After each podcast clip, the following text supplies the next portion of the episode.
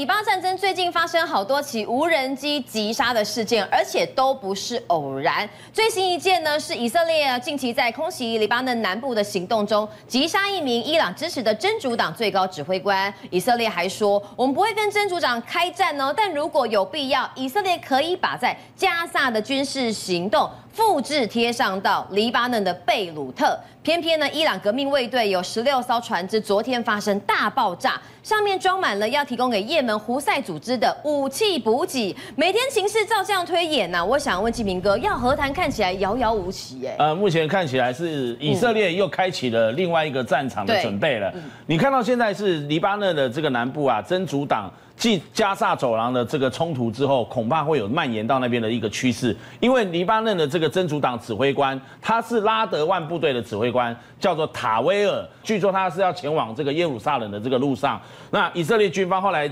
得知他的情报，锁定他的位置，直接空袭把他给炸死。嗯，这样击杀他，当然一定会引起黎巴嫩真主党的震撼。但你觉得以色列有在怕吗？以色列根本无所谓，甚至以色列国防部长格兰特他就讲说，以色列根本。他是不寻求跟这个真主党开战啊，但是如果真的要走到这一步的话，他也没在怕，根本没在怕。为什么？格兰特部长就讲，以色列如果要把这个加萨地区的以色列国防军的军事行动复制贴上到贝鲁特，那也是可以的。当他的军事力量撤出加萨走廊，他要寻找他下一个目标啊，暂时还不能马上打到这个也门去，但是就是要对付黎巴嫩。那说到也门，你看到？伊朗革命卫队的十六艘船呐、啊，它都是货船类的。它这个也是前两年一月八号的时候，在这个阿瓦斯这个地方，它发生了一场爆炸性的这个灾难，整个像火灾一样，这个港口烈焰冲天。这个哦，据说这十六艘船都是伊朗特别为了向也门的胡塞组织，就他们青年运动的这个组织哦，提供他烧这个他们需要的这个武器弹药，它的一个补给。那十六艘船载满了货物，载满了这个武器弹药，却在港口还没出发就被炸了。对，那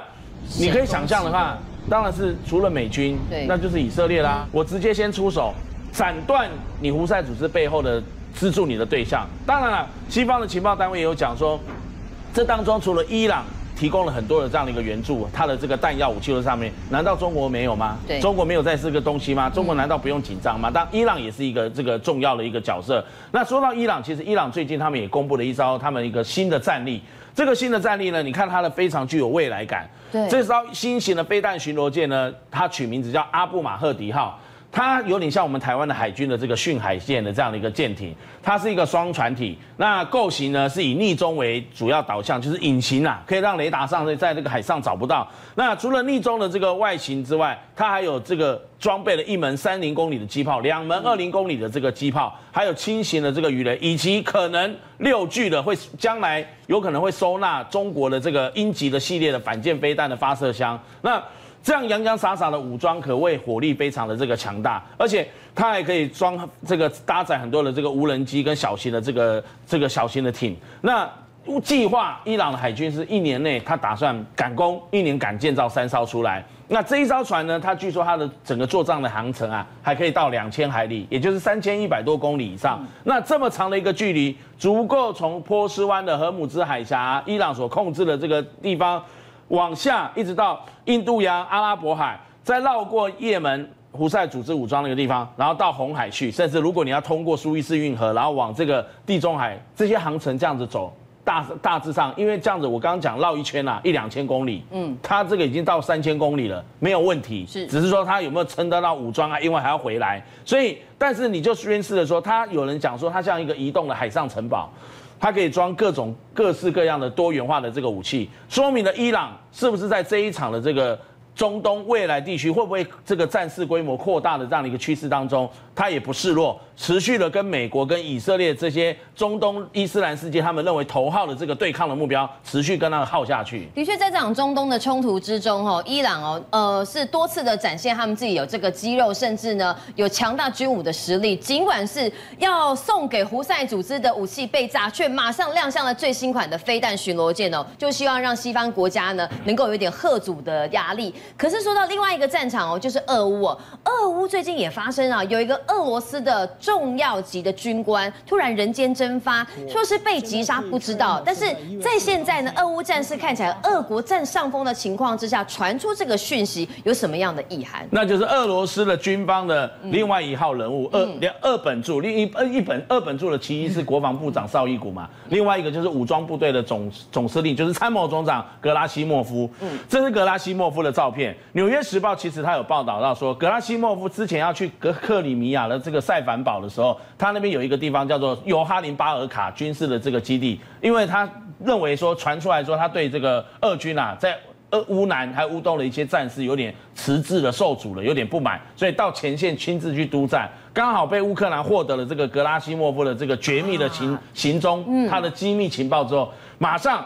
对这个格拉西莫夫他到了这个军事基地，展开用最大的暗杀攻击，发射了这个飞弹。据说那个飞弹是风暴幻影，也有人发现发明这个翻译叫风暴阴影。整个发射导弹去击杀了这个格拉西莫夫，所以你看到格拉西莫夫销声匿迹了一段时间，嗯，最近这一两个礼拜好像没看到他。上一次出现其实是在去年下半年，呃，去年年底十二月底的时候，他在帮这个俄罗斯的这个军队里面士兵有功的这个人员在颁授这个勋奖章，你可以看到。可是，在那之后。格拉西莫夫就完完全全没有公开行程，嗯，那俄罗斯也没有对这方面有任何的评论。俄罗斯的军方、俄罗斯国防部连普京都没有提到这个事情，不知道是故意的还是说，哎，格拉西莫夫真的人间蒸发是因为被暗杀了成功了吗？因为据说包括格拉西莫夫在内有十多名俄罗斯军方的高层也在这一场乌克兰军方实施了斩首暗杀攻击当中给丧生了。嗯，那是不是俄罗斯？已经转愤怒为这个动力，持续加大了报复呢。所以你看到俄罗斯在一月八号，他们的这个空军啊，陆续出动了总共十一架图九五 MS 的这个战略轰炸机，还有四架它的这个米格三十一 K 的战斗机，而且携带了极音速的这个飞弹，匕首的这个飞弹，你看到没有？它的机腹下方，所以十五架的先进的战斗机跟战略轰炸机，对于这个乌克兰实施大规模的空袭跟轰炸。是不是因为格拉西莫夫被杀了，所以你再展开一个报复的这个行动？可以这样联想。俄罗斯秘而不宣，然后你就直接干了再说。但不管怎么样，你俄罗斯有这么多的军事的这个攻击和这个报复的话，乌克兰他也不是坐着让你这个打，坐以待毙的。所以德国现在也宣布了说。这一次啊，向乌克兰提供更多的这个军援。这次乌克兰获得了德国军援，包括豹二战车的这个炮弹，我们之前也讲过，还有九十辆的这个雕鼠步兵战斗车的弹药跟备料，还有 Iris 的它这个飞弹是 SLN，是比较射程比较短程，属于二十五公里到三十公里的。还有一套带有弹药的，是特别这一套的这个防空系统哦，对，它还。它的这个防空系统是属于超短程的，大概是十到二十公里。那还有八套的雷达系统跟四万将近四万五千呃四万五千发的幺五五公里的弹药。我们讲过幺五公里是乌克兰军方迫切需要的弹药，打到快没了。所以这个时候四万五千发给这个乌克兰军方，可以说像一场及时雨天与天降甘霖一样。那美国同时新闻周刊它也有报道，乌克兰最近在三个礼拜之内呢，击落了八架的俄罗斯的这个战斗机啊。俄罗斯的苏凯三十四啊，苏凯三十五啊，这些先进的战斗机都被击落了。尤其是在这个俄罗斯的境内有空军基地被击落的战斗机，也有赫松附近。为什么最近这么厉害？所以西方的这个国家，他们就在媒体就在猜啊，会不会是这个乌克兰的防空系统？像我们之前有讲过，爱国者防空飞弹系统是一个啊，它的这个建功，或者是 Attackers 也，或者是。也有可能乌克兰已经取得 F 十六战斗机，已经会开了，会已经有乌克兰的飞行员。嗯、我们之前有讲到，乌克兰的飞行员在英国接受训练，然后后来再移到欧洲开始训练，然后准备接装 F 十六战斗机。会不会 F 十六战斗机发挥的功效，已经让他们有人会开了？开上诶天空了之后呢，掌握了制空权，有空优了，你才能够去跟俄罗斯的空军的这个飞行员做一个较劲。所以俄罗斯的空军，包括苏凯三十四啊，在这个俄罗斯的空军地被击落，还有赫松地区也被击以及在这个一架苏凯三十跟苏凯三十四，还有克里米亚的这个新切尔卡斯克的登陆舰都被集成。那个看起来有人说不知道是飞弹呢，还是说防空飞弹，或者是看起来也有像战斗机这个所造成的。所以如果是这样的话，那可能俄罗斯就不能再大意了，因为乌克兰的领空已经不是如入无人之境了。同时，乌克兰媒体也报道，俄罗斯在这一场战争当中损失了不少军需这个作战的物资，尤其是他们有这个一万三千三百六十七辆的坦克啊，总共损失了百分之四十五，把一半都没了，是非常的惨。对，那。平均啊每天损失八百八十三啊八点八三辆，八点八三辆的坦克，一天就八辆的坦克就报销了。俄罗斯的坦克有很不少是。旧型的，以前苏联制的 T 五五跟 T 七六 T 七二，那像这些的旧型的坦克，还有包括装甲车的部分呢，它也损失了百分之五十六点五，大概平均每天也损失十六点四辆。那为什么会损失那么多？据说他碰到了乌克兰接受美国军援的这个布莱德利的这个战斗车。布莱德利是一款机动性非常高、火力又强大的一个步兵战斗车，它速度快、机动性强，而且它的机枪啊。也非常具有冲击力跟杀伤性，所以让这个俄罗斯的这个军队吃足了苦头。你面对了布莱德利的这个战斗车，就好像面对了这个轻型的这个坦克一样，而且加上它的火力强大，乌克兰